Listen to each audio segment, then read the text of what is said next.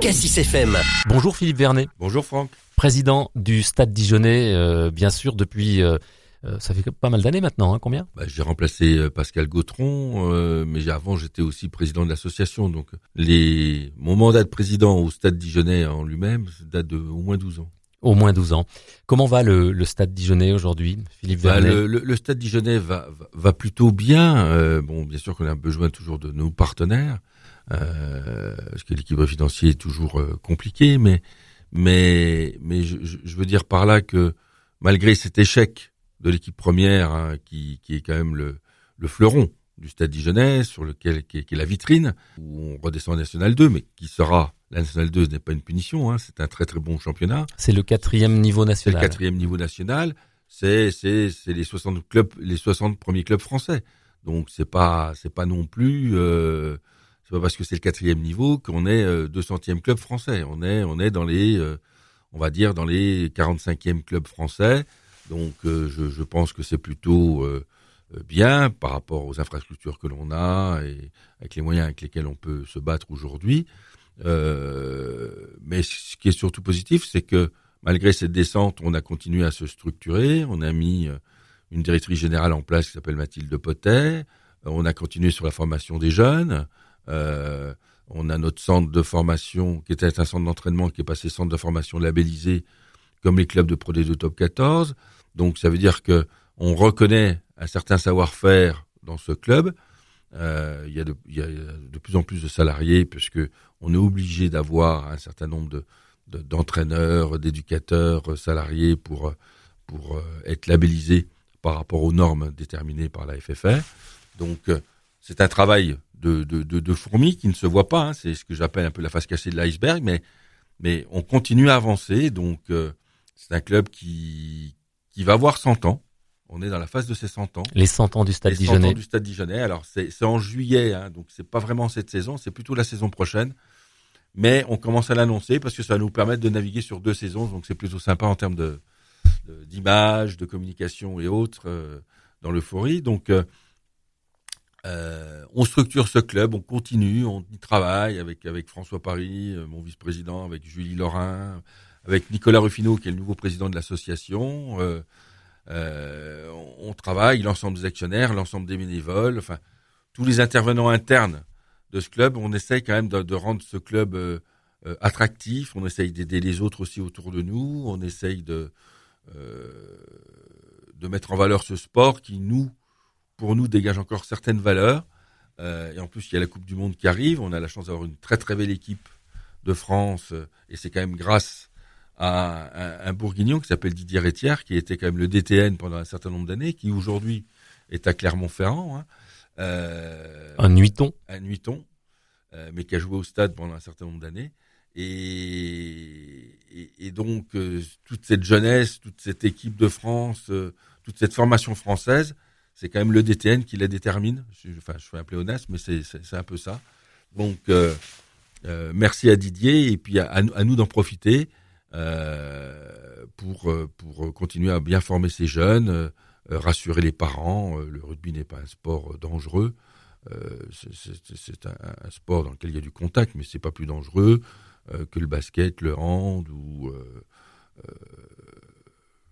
ou n'importe quel autre sport. C'est un joli sport, hein, avec des valeurs. En tout cas, on parle toujours des valeurs du rugby. Surtout certaines valeurs qu'on essaye d'inculquer euh, aux enfants, euh, et ça pourra forcément leur servir dans le futur. Combien d'adhérents au Stade Dijonais euh? Bah, On a à peu près 450. On a entre 450 et 500 licenciés. Donc ça veut dire que globalement, ça veut dire qu'on touche au moins une population de 6000 personnes assez facilement, voire plus, puisqu'on estime qu'un licencié, c'est 10 personnes qui suivent la personne et ainsi de suite. Donc plus euh, quelques bénévoles en plus. Donc je pense qu'on est, on n'est pas loin des 500. Très bien.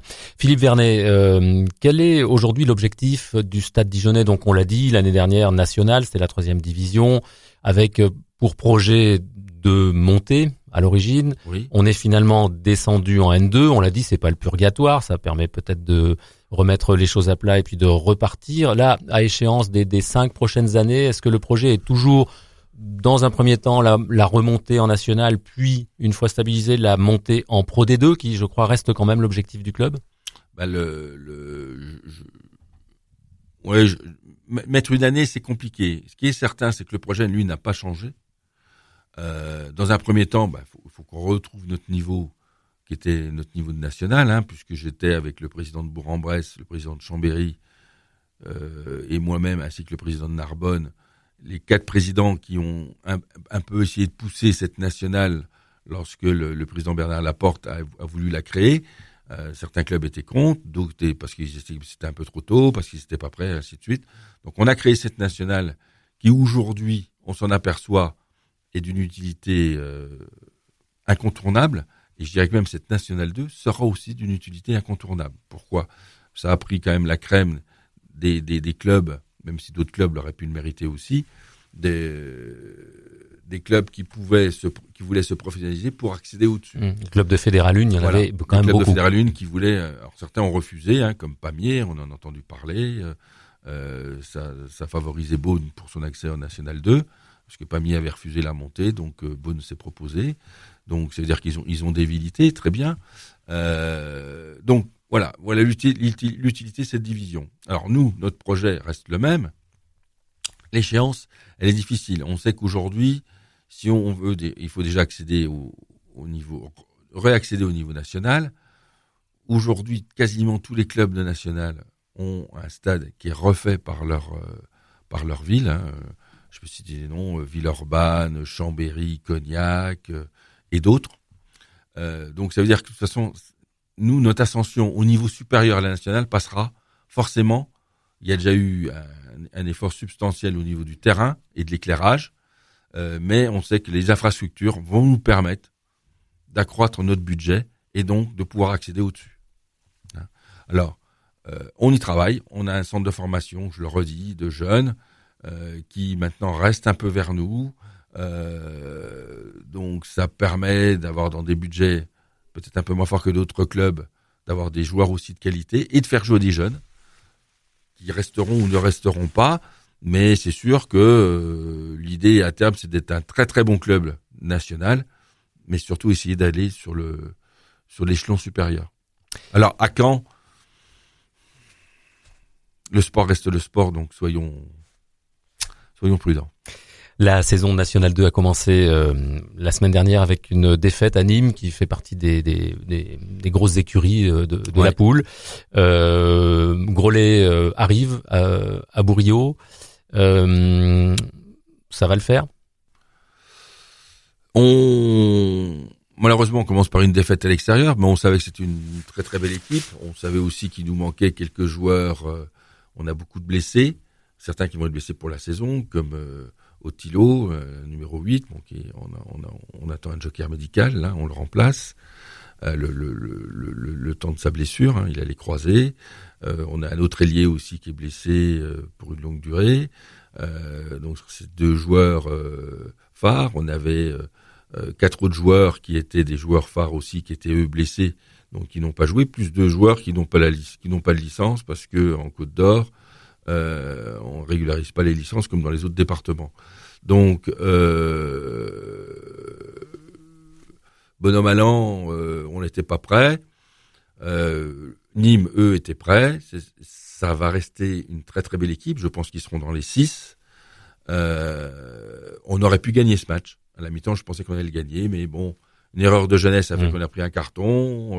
on était devant à la mi-temps, hein, voilà, on, on, prend, on prend deux essais et on, on relève pas la tête parce que euh, parce que parce que parce que on sait les autres étaient dans l'euphorie, euh, ils pensaient pas nous battre et, on leur a on leur a servi la victoire quoi. Voilà. Alors quand je dis ça, ça ne me satisfait pas du tout, donc j'attends forcément une réaction euh, contre Grolet, qui sera une belle équipe, euh, qui a passé un accord euh, interclub avec avec Albi, pour faire des échanges. Euh, c'est pas le même budget que nous, c'est un budget beaucoup plus petit, euh, mais ils veulent ils veulent exister en national, euh, donc ils, ils, se construisent et c'est une équipe euh, qui sera forcément très difficile à battre chez elle parce qu'ils sont ils, ils seront reposés.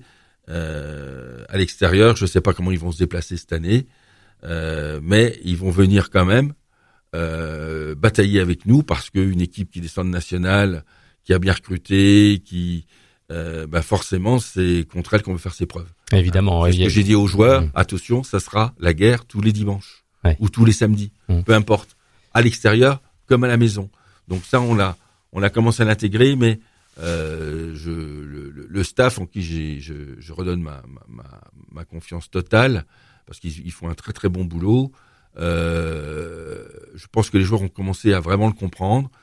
On n'a pas eu les matchs de préparation qu'on voulait euh, parce qu'on n'était pas complet. Donc c'est-à-dire qu'on est, on est pas rodé dans un certain nombre de choses.